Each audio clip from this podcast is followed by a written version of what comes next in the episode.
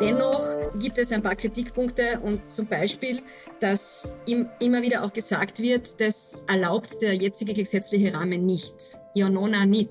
Die Bürgerinnen sind auch mit dem Mandat angetreten, dass sie eben Vorschläge machen sollen, wo es einen neuen gesetzlichen Rahmen braucht oder Veränderungen. Tauwetter. Der Profilpodcast zur Klimakrise. Bevor es losgeht, noch eine entgeltliche Einschaltung des Gesundheitsministeriums. Auch wenn wir alle bereits ein wenig Corona-müde sind, dürfen wir eines nicht vergessen. Die Impfung bietet nach wie vor den besten Schutz vor einem schweren Krankheitsverlauf und vor den Folgen von Long-Covid. Nach Einschätzung von Expertinnen und Experten wird die gute Immunisierungslage jetzt im Herbst und Winter deutlich abnehmen. Daher lautet das Motto Impfen schützt. Impfen hilft. Impfen ist das beste Mittel, um mit dem Coronavirus langfristig zu leben und die Pandemie einzudämmen. Solltet ihr bereits Impfungen erhalten haben, bitte vergesst nicht auf die Auffrischungsimpfung. Informationen und Beratung rund ums Impfen bei eurer Ärztin oder eurem Arzt, in eurer Apotheke und auf gemeinsamgeimpft.at. Für ein gesundes Miteinander. Lassen wir uns impfen. Und jetzt zurück zur aktuellen Episode. Herzlich willkommen, liebe Hörerinnen und Hörer zu Tauwetter. Mein Name ist Franziska Tschugan. Und ich bin Christina Hiptmeier. Es war Anfang Juli dieses Jahres, dass der Klimarat der Regierung seine Empfehlungen überreichte. 84 Österreicherinnen und Österreicher hatten seit Jänner Vorschläge erarbeitet, wie das Land 2040 klimaneutral werden soll. Nun hat die Regierung oder besser gesagt die zuständigen Ministerien auf diese 93 Empfehlungen reagiert. In einem 130 Seiten starken Papier gehen die Ministerien auf jeden einzelnen Vorschlag ein. Mal sehr konstruktiv, dann wieder ablehnend oder mit dem Hinweis, dafür seien die Länder, die Gemeinden oder die EU zuständig. Wie zufriedenstellend findet der Klimarat die Antworten der Ministerien? Allen voran des Klimaministeriums unter der Führung von Leonore Gewessler. Wie zuversichtlich ist der Klimarat, dass seine Forderungen umgesetzt werden? Diese und weitere Fragen wird uns unser heutiger Gast beantworten, die Nachhaltigkeitsforscherin Ines Ohmann. Sie hat die Klimarätinnen und Klimaräte von Anfang an begleitet. Herzlich willkommen, Frau Ohmann. Ja, herzlich willkommen und danke für die Einladung. Ja, auch von mir ein, ein herzliches Willkommen. Äh, zu Beginn mal eine ganz, ganz grundsätzliche Frage. Ähm, was war denn Ihre Aufgabe bei der Begleitung des Klimarats? Was haben Sie da gemacht in den vergangenen Monaten?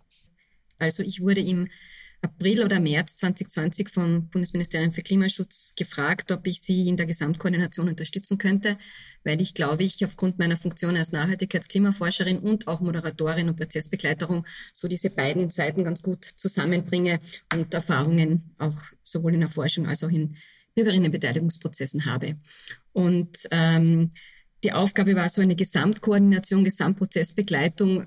Ich würde es so ausdrücken, dass ich auf einer Art Metaebene war und so die, ich kann nicht die Fäden gezogen, aber von oben versucht habe, die einzelnen Subprozesse zu koordinieren.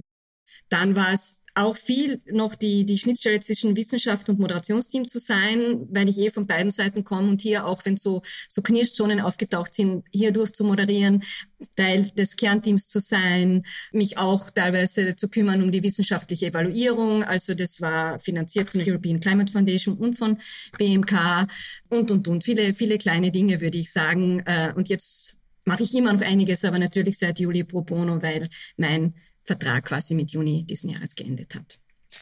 Äh, mit Juli dieses Jahres, da ist auch Ihre ganze Arbeit praktisch äh, zu einem insofern ein Ende gekommen, weil der Klimarat ja eben seine, seine Vorschläge oder seine Empfehlungen ähm, der Regierung überreicht hat. Jetzt gibt es die Antwort der Regierung, der, die Stellungnahme der Ministerien. Wenn wir da vielleicht mal schon auf das äh, eingehen wollen, waren Sie von der Ausführlichkeit der aktuellen Antworten überrascht? Ich will nicht sagen, dass ich überrascht war.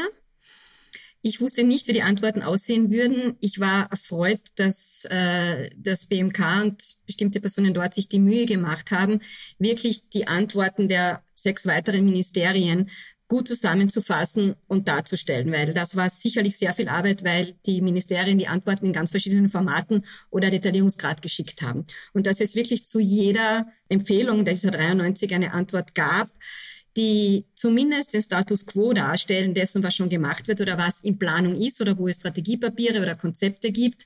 Ähm, auch ein Verweis auf eine Verwaltungsebene es gehört. Das haben zwar bei uns auch schon einige gemacht, zu überlegen, was ist äh, EU-Ebene, wo geht's, wo sind äh, Bund und wo sind Länder gefordert oder Gemeinden aber dass das auch noch einmal zugeordnet wird und dass es eigentlich einen sehr guten Überblick dessen gibt, was ist jetzt schon da und von wo könnte man jetzt starten, die politische Arbeit zu machen. Das hat mich schon gefreut. Sie haben sich schon ein bisschen angesprochen. Ähm wenn man sich das so durchliest, äh, oft heißt es, es ist in Planung, es ist schon teilweise in Umsetzung und so weiter. Also man bekommt eigentlich einen bei oberflächlicher Betrachtung einen ganz positiven Eindruck. Äh, aber wie ist denn da Ihre Einschätzung? Wie viel davon ist denn heiße Luft? Um es mal ein bisschen plant auszudrücken? Uh, wie viel weiß ich nicht. Also ich glaube, dass gar nicht so viel heiße Luft ist sondern dass das der Wahrheit entspricht, was hier steht, ähm, weil eben relativ vieles sehr vage ist. Also es stehen immer wieder, äh, es steht immer wieder Information zu Strategien, Leitlinien, Konzepten, die es tatsächlich wahrscheinlich schon gibt oder die in Ausarbeitung sind, aber das kann auch bedeuten, kommt nie, weil wir draufkommen, das geht gar nicht, oder kommt in 20 Jahren, wenn es dann schon zu spät ist. Also heiße Luft würde ich es nicht nennen, aber teilweise so vage, dass man eigentlich als Leser, Leserin nicht weiß, was wird jetzt was passieren oder nicht und wenn ja, wann. Das wäre meine nächste Frage gewesen. Was sind denn so die größten Kritikpunkte, die Sie haben?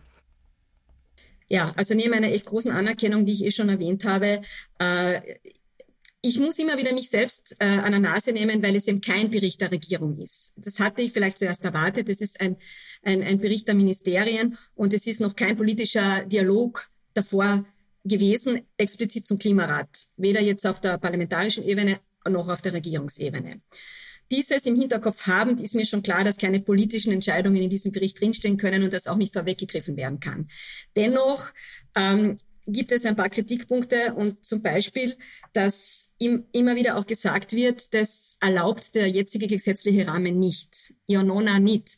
Die Bürgerinnen sind auch mit dem Mandat angetreten, dass sie eben Vorschläge machen sollen, wo es einen neuen gesetzlichen Rahmen braucht oder Veränderungen. Und dann zu hören, das geht nicht, wie zum Beispiel CO2-Steuer, äh, weil die jetzt schon festgelegt ist, wie sich die erhöht und nicht mal darauf eingegangen wird, ja, okay, ihr verlangt eine höhere und eine andere soziale Staffelung des Klimabonus, das könnten wir uns noch überlegen. Das kann man ja in den Diskurs einbringen. Ähm, oder ähm, zum Beispiel auch äh, Kerosinsteuer. Das können wir nicht im Alleingang machen, das muss die EU. Schweden hat seit Jahren eine Kerosinsteuer und das wissen die Bürgerinnen auch, die teilgenommen haben. Natürlich geht es, wenn, wenn, wenn der Wille da ist. Also bei ein paar Dingen zu sagen, das erlaubt der gesetzliche Rahmen nicht, das war für mich schon enttäuschend, weil man könnte sagen, erlaubt derzeit nicht, aber eine gute Idee, wir können den Diskurs darüber öffnen. Das wäre ja zumindest gegangen.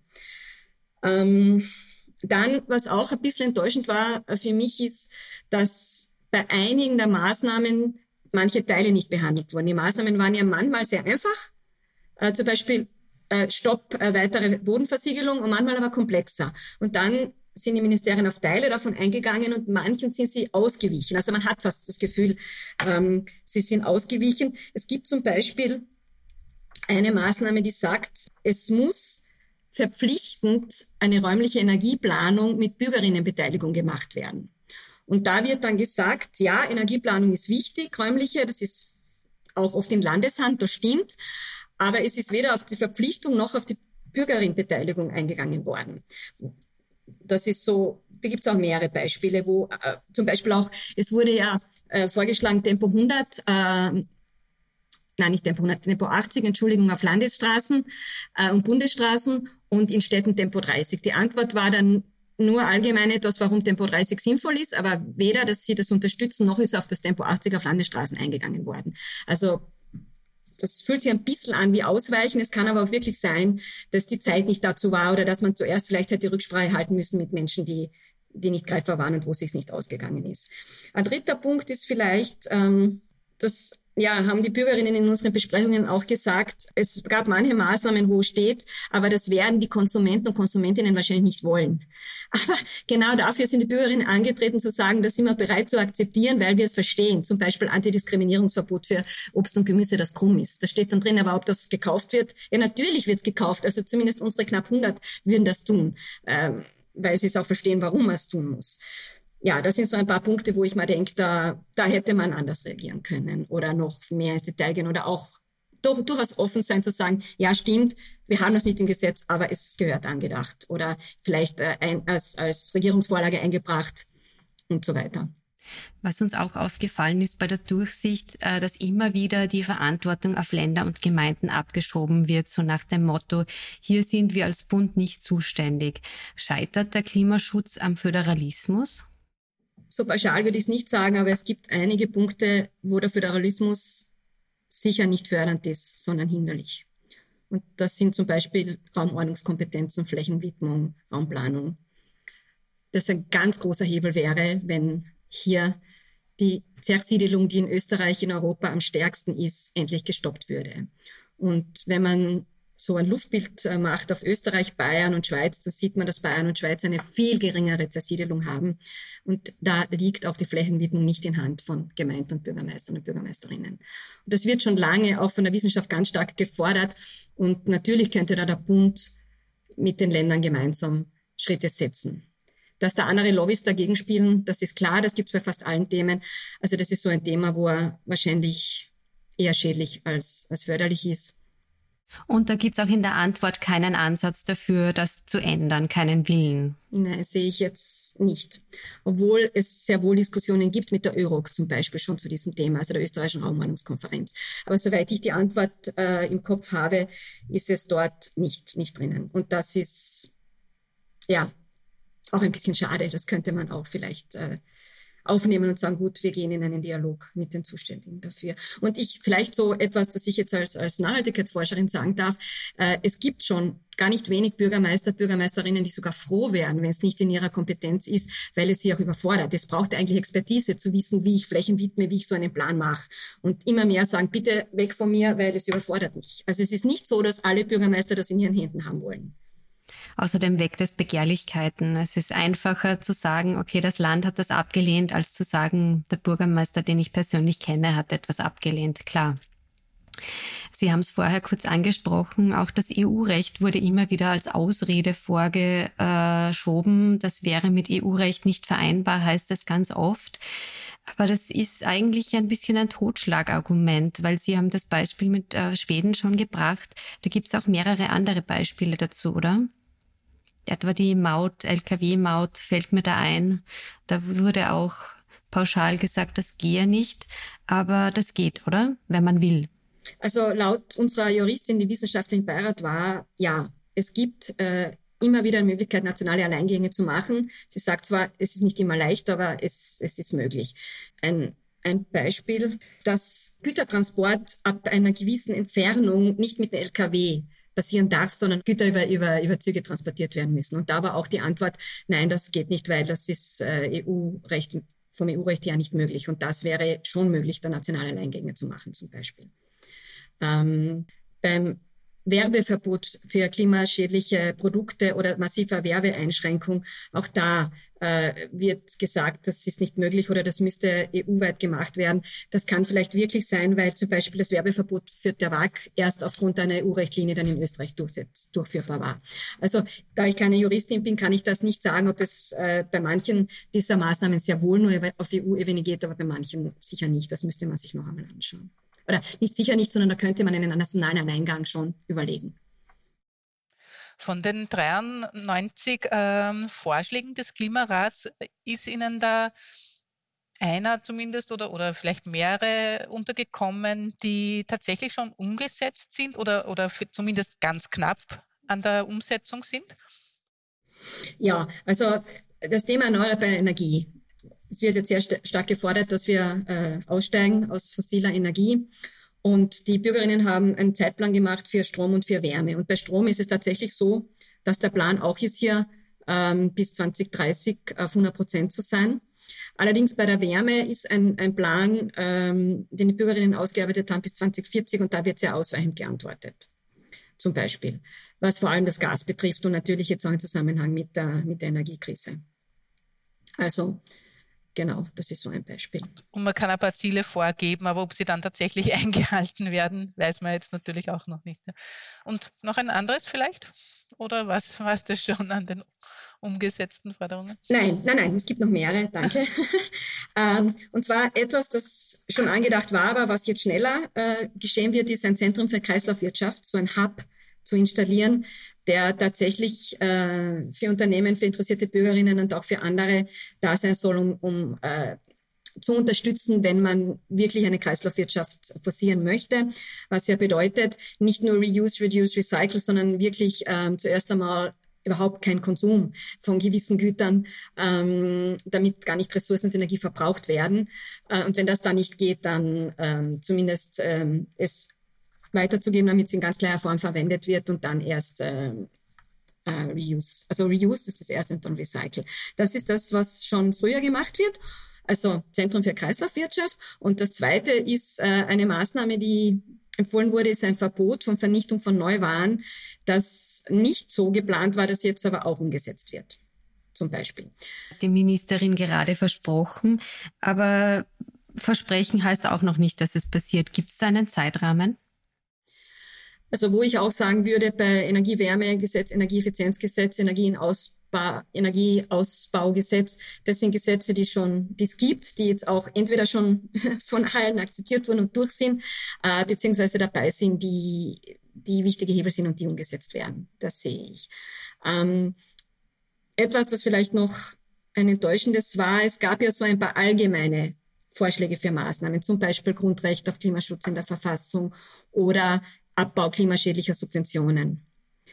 Und da war die Antwort total ausweichend, ähm, so in die Richtung, ja, wir werden, wir lassen jetzt noch einmal prüfen, welche es denn gäbe und dann werden wir äh, das kategorisieren und dann werden wir schrittweise abbauen. Es gibt von 2015 oder 16 einen Bericht vom WIFO, der schon die klimaschädlichen Subventionen aufzeigt und sagt, dass das circa knapp vier Milliarden pro Jahr sind. Da könnte man morgen starten und die einige davon abschaffen. Dazu gehört das Dieselprivileg, Dienstwagenprivileg, Kerosin, Nichtbesteuerung, äh, das Pendlerpauschale und so weiter. Und dass da kein Wille dazu steht, dass das gemacht wird äh, und dass das wichtig, nicht einmal, dass es wichtig ist, das ist so etwas, wo ich jetzt eher wieder sage, das wäre ein low-hanging fruit, da könnte man morgen anfangen, wirklich. Und, und nicht den x-ten Bericht dazu äh, suchen. Die, die, die, Zahlen liegen auf dem Tisch. Entschuldigung. Mhm. Kein Problem. Ich habe Sie unterbrochen, ähm, weil Sie vorhin auch die Gesetze angesprochen haben. Es war auch so bezeichnend. Äh, mit, einem, mit der Forderung nach dem Klimaschutzgesetz, wo dann nur ganz lapidar drinnen steht, äh, es befindet sich in, in, in politischer Abstimmung oder in politischer Verhandlung. Das hören wir jetzt auch schon ziemlich lange und ich, man hat ein bisschen das Gefühl, das wird in politischer Verhandlung bleiben und es passiert nichts. Oder was ist Ihr Eindruck? So kann ich jetzt auch wenig sagen, weil ich da nicht reinschauen kann. Ähm, aber soweit ich es weiß, auch in meinen Gesprächen mit Vertreterinnen des BMK, es ist so. Es scheitert daran, dass es nicht weitergeht. Und das äh, Gesetz wurde schon mehrfach äh, umgeschrieben und angepasst und es wird immer noch nicht von der gesamten Regierung akzeptiert. Ob man nicht andenken könnte, Teile daraus umzusetzen, das haben die Bürgerinnen auch angemerkt. Vielleicht wird das gemacht. Ich würde sehr hoffen weil es gibt mehrere Teile darin, äh, einen Rahmen für, für Klimaschutz zu betreiben, die vielleicht leichter durchsetzbar sind und schon sehr helfen würden, gewisse Maßnahmen umzusetzen. Wie vielleicht sowas wie eine Institutionalisierung auch des Instruments des Bürgerrats, der Bürgerinnenräte. Institutionalisierung im Sinne von, dass es dann klar ist, dass die Ergebnisse zum Beispiel im Parlament gehört werden müssen. Ein Volksbegehren muss ja ab 100.000 Unterschriften in den zuständigen äh, Fachausschüssen diskutiert werden ein Bürgerinnenrat nicht. Ähm, aber das könnte man institutionalisieren und wenn man dann parlamentarische Enquetes dazu hätten, dann könnte da noch einmal ein ganz starker Push äh, kommen. Ich würde nicht die ganze Verantwortung nur bei der Regierung sehen oder bei bestimmten Ministerien, sondern durchaus auch im Parlament, wobei natürlich von der Regierung Vorlagen ans Parlament gegeben werden können, damit sie dort diskutiert werden. Apropos, der politische Diskurs wurde jetzt erst versprochen. Also das war so ein Status quo-Papier ähm, aus den Ministerien, aus der Verwaltung. Die Ministerin Gewessler hat jetzt eben versprochen, dass der politische Diskurs jetzt starten soll. Geht das alles schnell genug? Nein. Ich bin froh, dass er startet und ich bin auch froh, dass er sich dazu committed hat. Schon Beginn des Klimarats und sie versucht es weiter zu tun. Das möchte ich wirklich groß anerkennen aber es geht nicht schnell genug im Moment. Aber das ist wirklich weltweit zu sehen. Die, die enttäuschende COP27, die, die Lobbys, die so stark gegen Klimaschutz sind an allen Ecken und Enden, wir sind viel zu langsam. Und das ist auch das, was ähm, die Wissenschaftlerinnen sagen. Ich weiß nicht, ob Sie wissen, aber letzte Woche kam eine Pressemeldung des CCCA, also jenes Vereins, wo die österreichische Klimaforschung vertreten ist, raus, dass wir unser CO2-Budget äh, vermutlich 2025 aufgebraucht haben. Das heißt, die Wirkungen des Klimawandels sind schneller, als das die Wissenschaft selbst vor ein paar Jahren noch dachte. Deswegen alles muss schneller gehen, aber das bezieht sich jetzt nicht nur auf ein Ministerium oder auf ein paar Ministerien, die hier zu langsam sind. Das war eine gute Einschätzung äh, des neuen Papiers aus dem Klimaministerium und anderen Ministerien.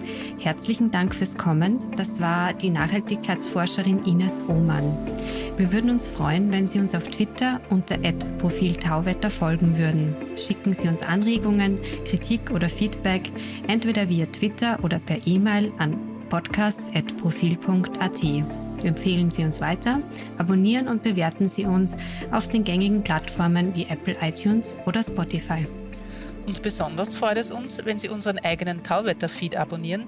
Den finden Sie, wenn Sie auf den genannten Plattformen nach Tauwetter suchen und ganz einfach auf Abonnieren klicken. Das war's für heute. Danke fürs Zuhören und bis zum Freitag in zwei Wochen bei Tauwetter.